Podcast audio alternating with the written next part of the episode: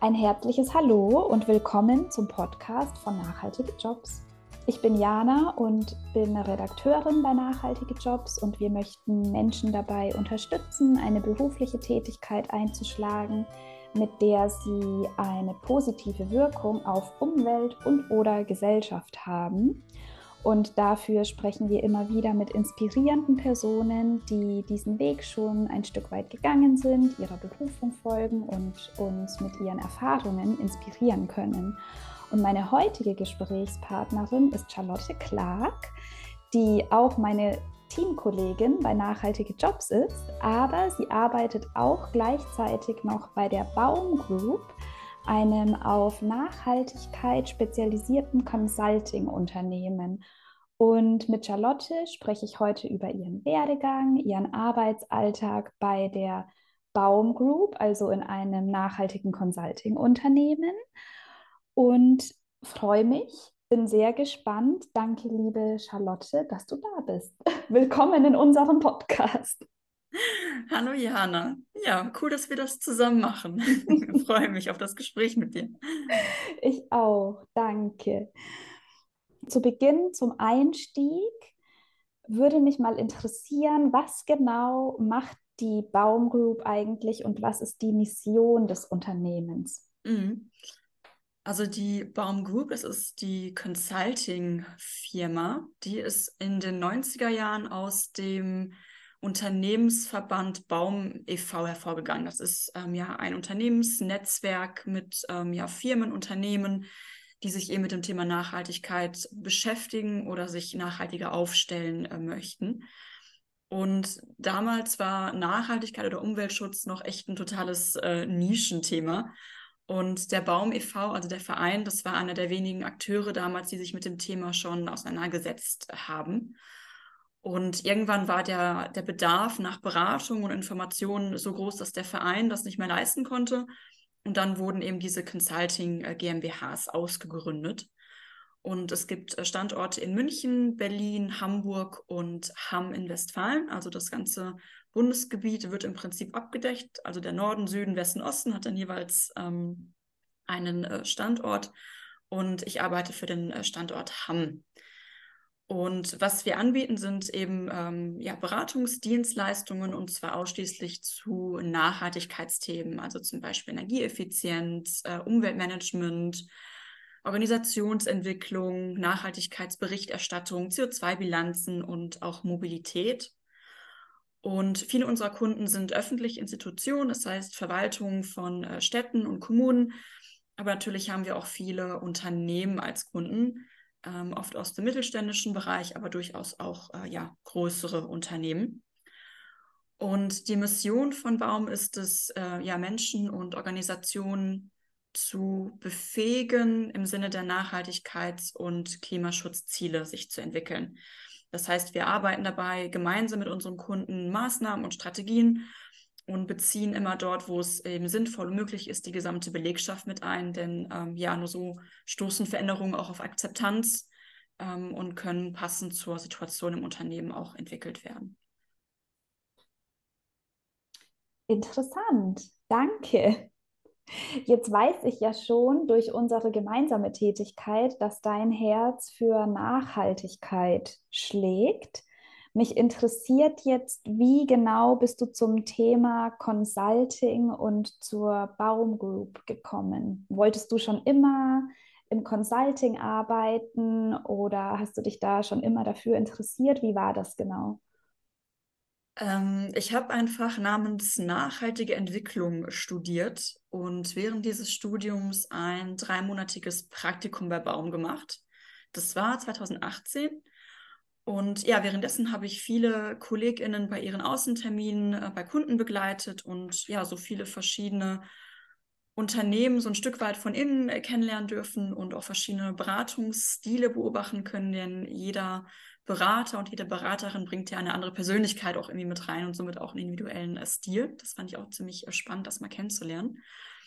Und während dieses Praktikums habe ich auch einige Projekte mit Bezug zu nachhaltiger Mobilität begleitet, sodass Mobilität so ein bisschen zu meinem ja, Steckenpferd geworden ist. Und das Thema habe ich auch während meiner Abschlussarbeit dann weiterverfolgt und Ideen entwickelt, mit denen man ähm, Fahrgemeinschaften an der Hochschule fördern könnte.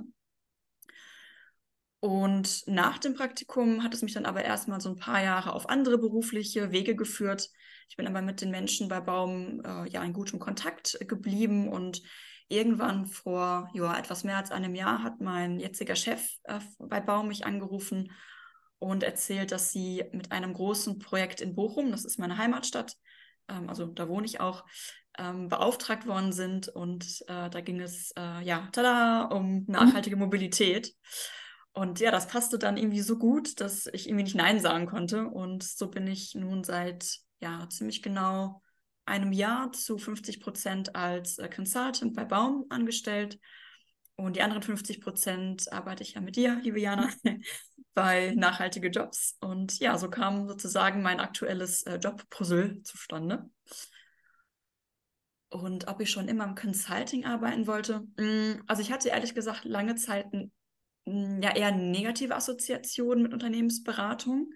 Ähm, ich kannte lange nur diese großen internationalen Beratungshäuser, ne, so PwC, Boston Consulting Group, McKinsey.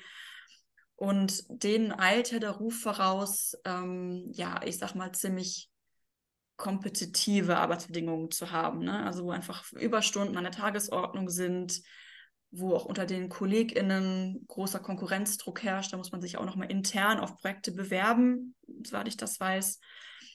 Und bei der Beratung an sich steht ja oftmals auch eher so diese klassische Profitmaximierung der Kunden im Vordergrund. Also inwieweit das wirklich stimmt, kann ich jetzt so nicht beurteilen. Ich habe dort nie gearbeitet. Ich kann mich nur auf Erfahrungsberichte von Menschen stützen, die dort arbeiten oder gearbeitet haben. Aber das wäre jetzt nicht unbedingt ein Feld gewesen, wo ich mich so gesehen hätte. Und dann habe ich aber Baum während des Studiums eher zufällig irgendwie entdeckt. Und auch hier war das ein Erfahrungsbericht einer Kommilitonin, die dort ein Praktikum gemacht hat und einfach extrem begeistert war. Und das ist ja nochmal ein völlig anderes Arbeitsumfeld, ne? mit einer starken Spezialisierung auf Nachhaltigkeit. Es ist ein sehr kleines Team mit ungefähr 20 Menschen, 25 Menschen in Hamm. Und ich dachte, okay, probiere das einfach mal aus. Habe mich auf einen Praktikumsplatz ähm, beworben und ja, hat ja auch funktioniert. Und da war ich einfach ähm, sehr, sehr angetan von der Arbeitsatmosphäre dort. Also es ist ein ganz tolles, ähm, kleines Team mit ja ganz tollen Menschen, die wirklich ähm, auch sehr kollegial und wertschätzend miteinander umgehen. Und auch ja so von der Themenvielfalt, die man dort kennenlernen darf. Also das Thema Nachhaltigkeit an sich hat ja super viele ähm, Facetten. Und man hat bei Baum auch relativ viel Freiraum, sich da so ein bisschen auszusuchen, in welchem Themenfeld man arbeiten möchte, also was einen auch wirklich interessiert und wo es einen hinzieht. Und ja, da war dann das Consulting dann plötzlich äh, irgendwie doch eine Option.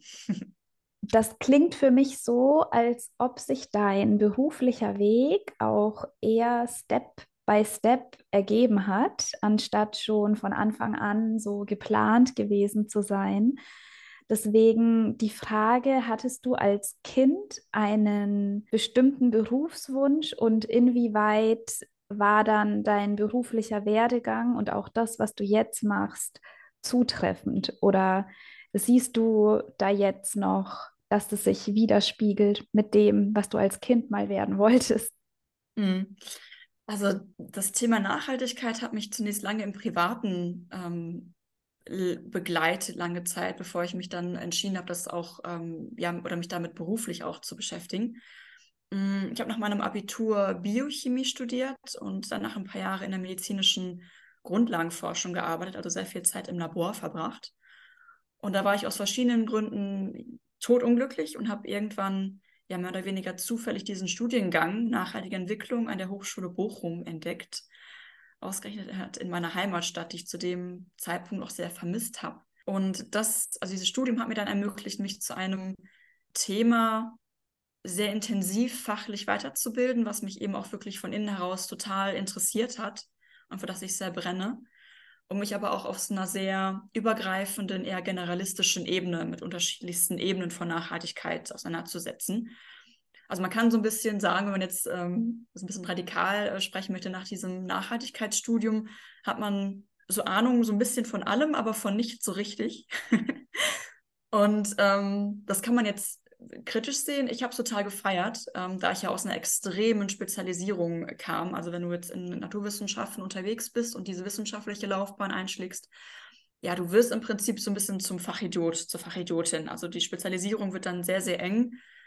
Und die Welt wurde mir irgendwann so ein bisschen zu klein. So, und ich bin eher generalistisch veranlagt, also denke einfach irgendwie so ein bisschen gerne out of the box und knüpfe gerne verschiedene Themen zusammen. Und das habe ich einfach ein bisschen spät gemerkt, dass diese extreme Spezialisierung mir eigentlich gar nicht, äh, gar nicht liegt. Und war mein Werdegang, also für nachhaltige Jobs habe ich ja während des Studiums im Rahmen eines klassischen Nebenjobs angefangen zu arbeiten. Und dann ist nach dem, An äh, nach dem Abschluss dann eben eine Anstellung draus geworden. Und ja, zum Consulting, wie schon erzählt, während des Praktikums bin ich dazu gekommen. Und wenn wir jetzt in die Vergangenheit zurückreisen, also als Kind wollte ich Meeresbiologin werden, ähm, was eigentlich ganz gut ist, dass ich es nicht getan habe, weil eigentlich bin ich gar keine Wasserrasse. Das war damals in der Grundschule noch nicht so durchdacht, glaube ich. Ähm, aber ich weiß auch, dass ich als Kind schon sehr emotional und erschrocken und traurig reagiert habe auf Bilder von, von Umweltzerstörung und von Tierleid. Und ich glaube, das ist etwas, was sich schon sehr früh in mir oder was schon sehr früh in mir wach war, also dieser Wunsch, dem was entgegenzusetzen. Und ich habe mich damals für die Biochemie entschieden, weil ich zum einen einen ganz, ganz tollen Lehrer hatte, der mich dafür begeistert hat. Und weil ich total fasziniert war zu erfahren, wie so die Mechanismen des Lebendigen ähm, funktionieren. Und ich denke, nur was man wirklich versteht, kann man, kann man auch schützen. Und ich habe mein Studium also eher danach ausgesucht, was mich thematisch interessiert hat und habe mir da noch keine Gedanken zugemacht, wie der Berufsalltag später aussieht. Also ich kannte auch keine Personen, die mir das hätten damals berichten können.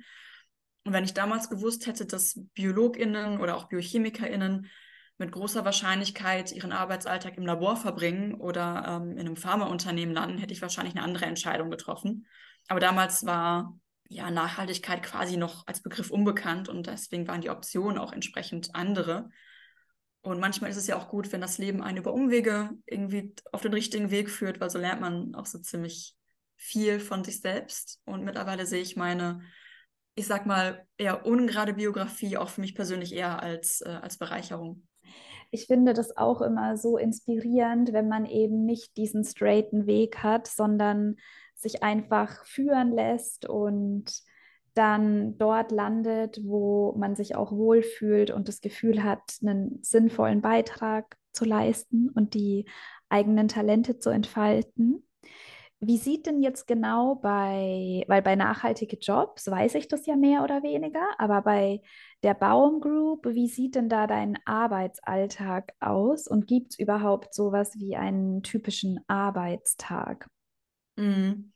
Also es kommt so ein bisschen drauf an, an welcher Stelle im Projekt man gerade ist. Also das Consulting grundsätzlich ist sehr projektbasiert. Das heißt, man erfüllt vom Kunden einen zeitlich begrenzten äh, Auftrag. Mm, das kann zum Beispiel ein Klimaschutzkonzept sein, eine CO2-Bilanz oder auch wie in meinem Fall ein Mobilitätskonzept oder Mobilitätsprojekt. Und ja, ich erkläre das am besten vielleicht mal an dem konkreten Beispiel des Projektes, in dem ich gerade arbeite. Es ist ja ein Mobilitätsprojekt. Und es gibt grundsätzlich mehrere Projektphasen, die eigentlich immer ganz ähnlich sind. Ähm, also ganz grob, wenn die Beauftragung erfolgt ist, finden zunächst Vorgespräche mit, mit dem Kunden, mit dem Auftraggeber statt.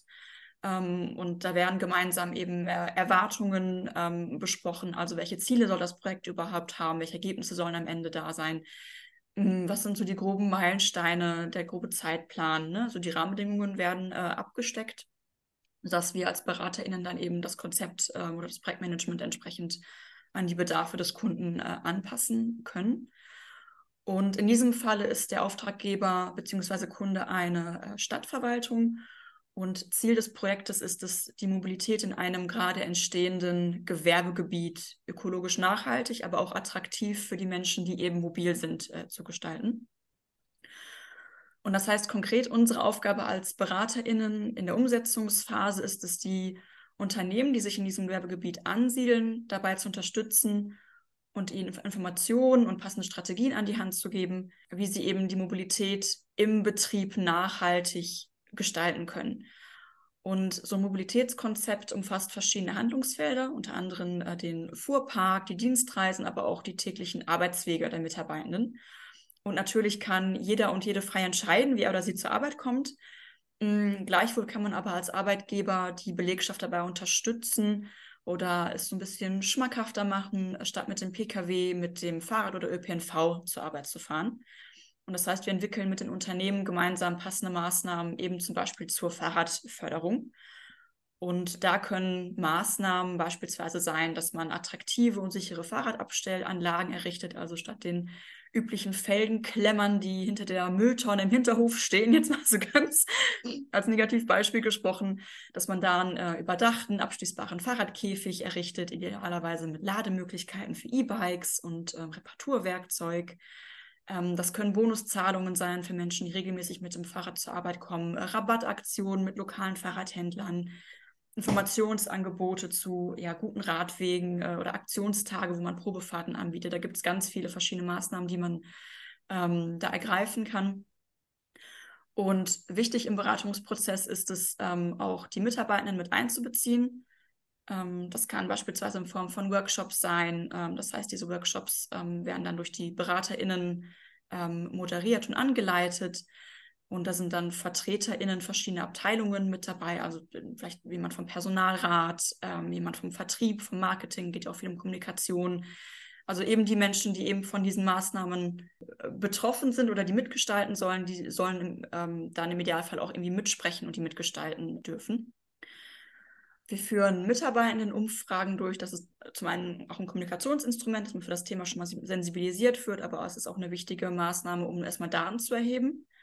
Und da ist es meine Aufgabe, eben gemeinsam mit dem Kunden diese Umfragen äh, anzupassen, also welche, welche Fragen sollen gestellt werden ähm, und die auch hinterher auszuwerten. Mm, das heißt, es ist auch einiges an Schreibtischarbeit dabei, also klar die Gespräche mit den Kunden, das ist, das ist und ne, die Beratung an sich, das ist ein wichtiger Teil der Arbeit. Es gibt aber auch, wie gesagt, viel Schreibtischarbeit, also Beratungsberichte schreiben. Also sobald eine Beratung stattgefunden hat, wird halt dokumentiert, was eben besprochen wurde ähm, Projektberichte für den Auftraggeber zu schreiben, ähm, Umfragen auswerten beispielsweise oder auch Präsentationen erstellen. Ähm, es gibt mit den Auftraggebern auch regelmäßige Projekttreffen, wo eben besprochen wird, an welcher Stelle stehen wir gerade, was sind die nächsten Schritte. Ähm, da steht man eben sehr eng auch im Austausch mit den Kunden. Und jetzt in diesem speziellen Projekt geht es auch darum, Kooperationen innerhalb des Gewerbegebiets ähm, zu fördern. Und das macht ja Sinn, wenn da sich verschiedene Unternehmen ansiedeln, dass da jetzt zum Beispiel nicht jeder sein eigenes Süppchen kocht, sondern man schaut, wo kann, wo kann man Synergien bilden, wo kann man gemeinsam Energien bündeln. Beispielsweise, wenn es darum geht, Fahrgemeinschaften zu fördern. Da wird ja plötzlich der Pool an potenziellen Mitfahrenden viel größer, wenn man nicht nur innerhalb des Unternehmens guckt, sondern über das gesamte Gewerbegebiet ähm, schaut. Events habe ich schon organisiert im Rahmen des Projekts, also Mobilitätsaktionstag, wo wir eben Infostände aufgebaut haben, so kleine Mitmachaktionen. Genau, und die letzte Projektphase ist dann in der Regel das ja, Verfassen eines großen Projektberichtes und die Evaluation des Projektes, also zu schauen, wo hat was gut funktioniert, wo kann man vielleicht ähm, ja, Lernerfahrungen formulieren für die, für die nächsten Projekte und äh, ja, das Ganze dann einfach rund zu machen. Wow, ich höre so richtig, wenn du davon sprichst, deine Begeisterung in der Stimme. Und es klingt auch extrem abwechslungsreich. Total total. Also die, den typischen Arbeitsalltag, also den Alltag schon, aber den typischen Arbeitstag gibt es im Prinzip jetzt so in der Form nicht. Ähm, das ist halt je nachdem, ja, wie gesagt, wo man im Projekt gerade steht, welche Aufgaben gerade anfallen, wo der Kunde gerade steht, den man hat. Also es ist ähm, ja sehr abwechslungsreich, sehr vielseitig. Und ähm, es ist auch viel, ich sag mal, Außendienst mit dabei. Also in der Regel ähm, fährt man dann äh, zu dem Unternehmen, das man gerade berät und schaut sich dann wirklich die Situation vor Ort an und macht dann so einen kleinen Rundgang und erfährt dann wirklich auch echt viel so über die internen Prozesse und wie das äh, jemand kriegt so einen Backstage-Einblick. Das ist eigentlich ziemlich cool. Mega cool. Klingt echt gut. Gibt es denn bei dieser ganzen Vielfalt an Aufgaben eine bestimmte Tätigkeit, die dir besonders Spaß macht, wo du dir immer denkst, juhu, jetzt darf ich endlich wieder das machen? ähm, also was mir wirklich Spaß macht, ist einfach generell dieses Projektmanagement. Also ich organisiere einfach unfassbar gerne. Ich führe gerne irgendwie die Feen zusammen und bringe Struktur ins Chaos. Und das ist so ein Aspekt, wo ich das Gefühl habe, eine meiner größten Stärken gut, äh, gut entfalten zu können. Und natürlich auch so die Zusammenarbeit mit, mit den Kunden. Also gerade bei längeren Projekten arbeitet man wirklich auch sehr eng mit den Auftraggebenden äh, zusammen und es ist in der Regel auch sehr auf Augenhöhe. Also man wächst da so ein bisschen zu einem, zu einem Team zusammen und stellt da gemeinsam äh, was auf die Beine. Und eben auch dieser Einblick in verschiedene Unternehmenskulturen oder auch ähm, ja, Prozesse in, in Verwaltungen von Städten oder Kommunen, ähm, von denen man sonst so nichts mitbekommt, das ist schon, ähm, das ist schon ein Aspekt, der mir echt, äh, der mir echt Freude macht. Ja. Cool. Und du hast ja jetzt auch so schön gesagt, da kannst du deine Stärken und Talente so gut leben. Was sind denn deiner Meinung nach die wichtigsten Skills, die man braucht, um in so einem Consulting-Unternehmen mit dem Fokus Nachhaltigkeit zu arbeiten? Hm.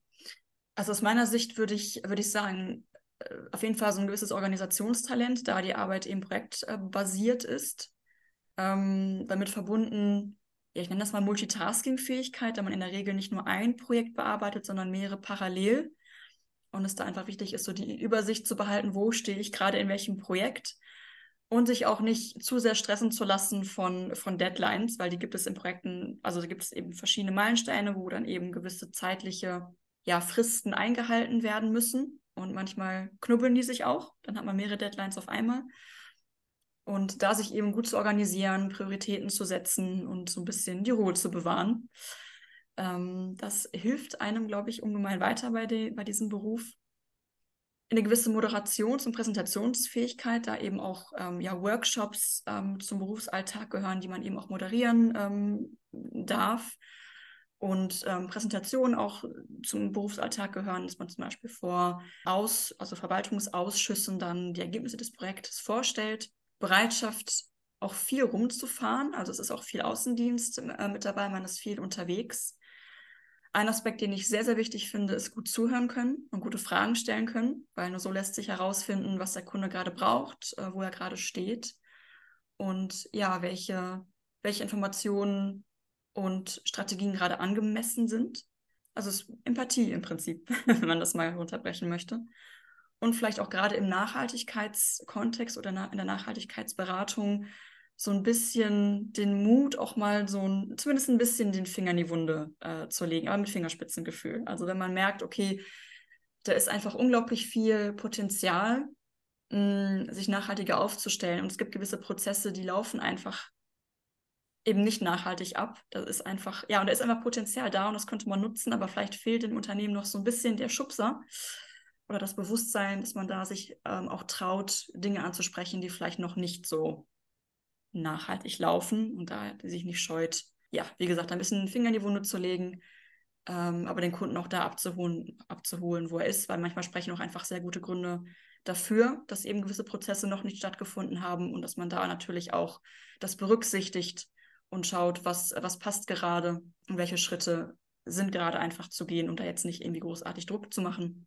aber schon so ein bisschen die Augen zu öffnen für Potenziale, die halt noch da sind. Genau. Und wenn das jetzt jemand hört und sich denkt, wow, cool, das ist genau das, was ich machen möchte.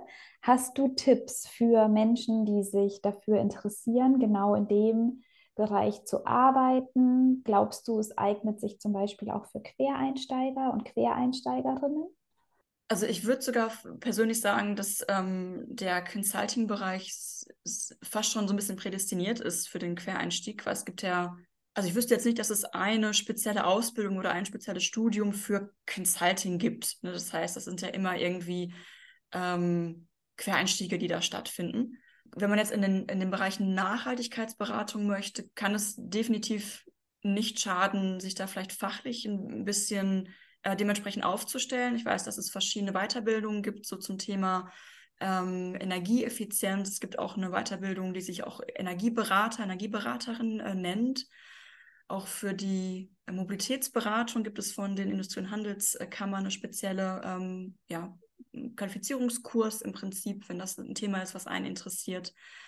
Ähm, für Nachhaltigkeitsberichte gibt es Weiterbildung. Ich glaube, da ist das Angebot mittlerweile echt gut, dass man da sich eine fachliche Basis äh, schaffen kann, wo man gute Chancen hat, da auch beratend tätig sein zu können. Ähm, und je nachdem, in welcher Phase der Ausbildung man sich gerade befindet, ähm, ein Praktikum ist einfach so das Nonplusultra, weil man da einfach schon Einblicke erhält, ob das äh, wirklich was für einen ist, ähm, schon erste Kontakte knüpfen kann und daraus auch oftmals auch dann auch eine Festanstellung wird, wenn, wenn das auf beiden Seiten passt. Genau, also zum einen wirklich reinschnuppern in, in den Beruf da, wo es möglich ist. Ähm, und entsprechend sich das fachliche Know-how äh, aneignen mit den ja, Interessenschwerpunkten, die man halt mitbringt. Genau, und was mir gerade noch ähm, einfällt, dass es gerade im, im Beratungsbereich auch immer die Möglichkeit gibt, sich, sich selbstständig zu machen. Also klar, es gibt zum einen die Möglichkeit, eben bei, einer, bei einem Beratungsbüro sich anstellen zu lassen, wie es bei mir jetzt der Fall ist. Aber es gibt auch sehr viele selbstständige ähm, BeraterInnen. Also wenn man da eher vielleicht ähm, liebäugelt ähm, mit, mit dem Thema Gründung Selbstständigkeit, dafür ist der Bereich Beratung auf jeden Fall auch durchaus geeignet. Klar macht es, macht es Sinn, wenn man da schon so ein bisschen Erfahrung mitbringt. Man muss ja auch einen gewissen Kundenstamm sich erstmal aufbauen. Also es bringt nochmal eigene Herausforderungen mit sich, aber ich wollte nur zumindest erwähnt haben, dass das auf jeden Fall auch ähm, eine Option äh, sein kann. Super, das klingt ja alles gut und optimistisch. Ich möchte einmal eine kritische Frage stellen. Und zwar, wenn ich das alles so höre mit nachhaltige Mobilitätskonzepte, denke ich mir auch, es gibt bestimmt Grenzen, an denen man doch als Unternehmen nicht weiterkommt. Also es gibt doch bestimmt spezielle Dinge, die auch von Seiten der Politik passieren müssen, damit sowas wie Mobilität zum Beispiel wirklich nachhaltig gestaltet werden kann. Habt ihr da bestimmte Punkte, an denen ihr immer wieder an eure Grenzen stoßt oder bestimmte Forderungen, die ihr auch habt gegenüber der Politik zum Beispiel? Mhm. Ja, ist eine, ist eine spannende Frage. Also ich, ähm, ich spreche jetzt sozusagen als Privatmensch und äh, nicht als Beraterin. Das ist jetzt meine persönliche Meinung. Also es ist einfach so, dass die, die CO2-Emissionen im Bereich Verkehr, Mobilität ähm, in Deutschland seit, seit Jahren einfach stagnieren. Also wenn man sich jetzt da entsprechende Statistiken, Diagramme anguckt, ähm, beispielsweise beim, beim Thema ähm, Energieerzeugung, da gehen die CO2-Emissionen wirklich äh, stetig bergab, da der Anteil an Erneuerbaren immer weiter zunimmt. Ähm, da gibt es auch andere Bereiche, wo die Emissionen eher auf dem, ähm, auf dem fallenden Niveau sind, was ja erstmal positiv ist, auch wenn es schneller gehen sollte. Aber im Bereich Mobilität, wie gesagt, das stagniert. Die Motoren werden zwar effizienter von den PKWs, aber dafür die Karosserie noch immer größer. Das heißt, dieser Effizienzgewinn wird auch durchaus auch mal sehr schnell aufgefressen. Die Zulassungszahlen für Pkw steigen immer und immer weiter. Also es ist so ein bisschen ein politisches Sorgenkind, das Thema Mobilität. Und das Thema Mobilität ist ja auch ex also extrem emotional aufgeladen. Ne? Es ist ja auch nachvollziehbar, es ist ja auch einfach ein Grundbedürfnis von uns Menschen. Wir wollen sicher und einigermaßen ähm, stressfrei von, von A nach B kommen. Und gerade das Thema Pkw ist total emotional aufgeladen. Also, äh, wenn es jetzt zum Beispiel darum geht, ähm, Parkraum in Städten ähm, weg, wegzunehmen, zu streichen, ähm, das löst ganz, ganz krasse Widerstände aus. Also, das, also einen, einen idealerweise auch noch kostenfreien Parkplatz in der Stadt ähm, zu bekommen, das wird ja fast schon so als grundlegendes Menschenrecht erachtet. So, aber das, das ist es nicht, weil die Instandhaltung dieses Parkplatzes, das ist ja nicht, also dafür zahlt ja die Stadtverwaltung ziemlich viel Geld. Das ist, das ist ziemlich teuer und das sind Steuergelder.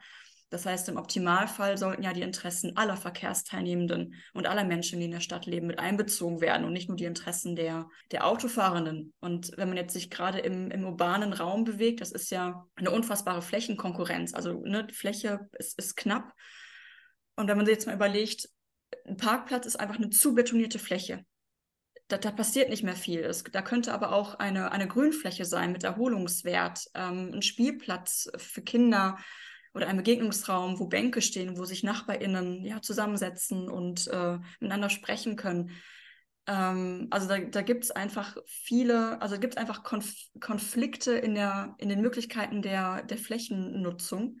Und es ist oftmals so, dass wenn beispielsweise Parkplätze ähm, umgebaut werden und in andere Nutzung überführt werden, dass da erst die Widerstände ganz, ganz groß sind. Da kommt dann ein Riesenaufschrei, aber das legt sich relativ schnell wieder, erfahrungsgemäß. Mhm, natürlich wird es immer diejenigen geben, die absolut keine Veränderung wollen und sich immer dagegen sträuben werden, aber die meisten Menschen merken relativ schnell, ah, unterm Strich gesehen hat die Lebensqualität zugenommen in meinem Viertel so. Ich habe da auch was von. Und natürlich kann man nie einfach nur Menschen was wegnehmen. Man muss immer ähm, auch Angebote schaffen, beispielsweise die Fahrradinfrastruktur besser ausbauen oder die, den ÖPNV verbessern, dass der Bus öfter kommt oder die Bahn öfter kommt. Und da würde ich mir einfach von der Politik wünschen, ja, mehr Mut, einfach mal Dinge auszuprobieren und weniger die Angst vor dem Widerstand eine einzelne Interessensgruppe ähm, und mehr der Fokus aufs Gemeinwohl. Danke. Ergibt sehr viel Sinn. und jetzt nochmal eine zum Abschluss eine positivere Frage. Und zwar, was macht deine Arbeit genau für dich sinnstiftend?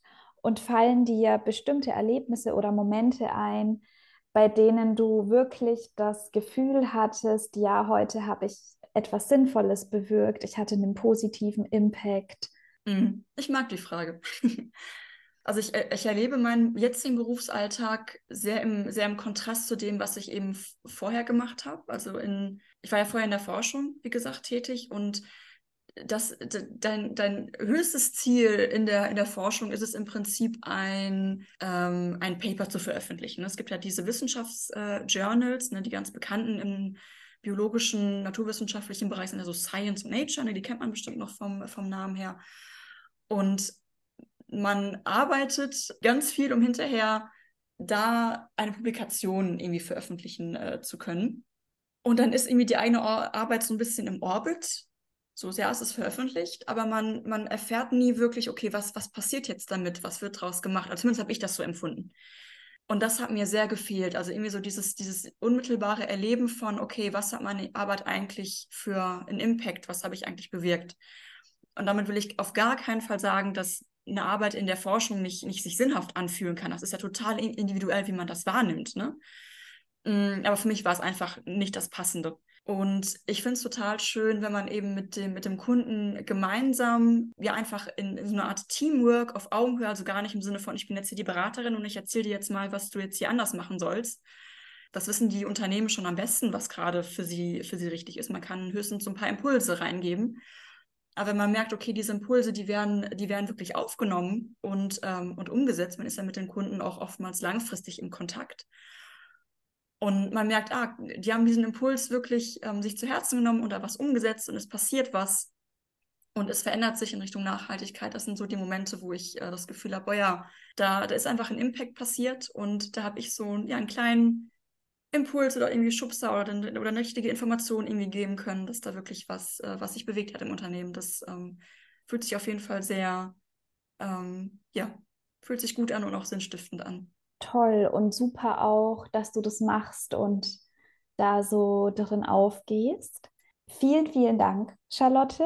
War ein sehr interessantes Gespräch. Und falls du, liebe Hörerin, lieber Hörer, dich für weitere nachhaltige Berufsbilder und Tipps interessierst, wie du einen Job in den sozialen oder grünen Branchen findest, dann schau gern mal in unserem Blog vorbei. Dort warten viele inspirierende Artikel auf dich und auch weitere Podcasts auf unserer Webseite. Und wir freuen uns riesig, wenn du unseren Newsletter abonnierst. Mit dem bekommst du einmal die Woche die neuesten nachhaltigen Jobs direkt in dein E-Mail-Postfach und bleibst immer auf dem Laufenden. Danke fürs Zuhören und bis bald bei der nächsten Podcast-Folge von Nachhaltige Jobs.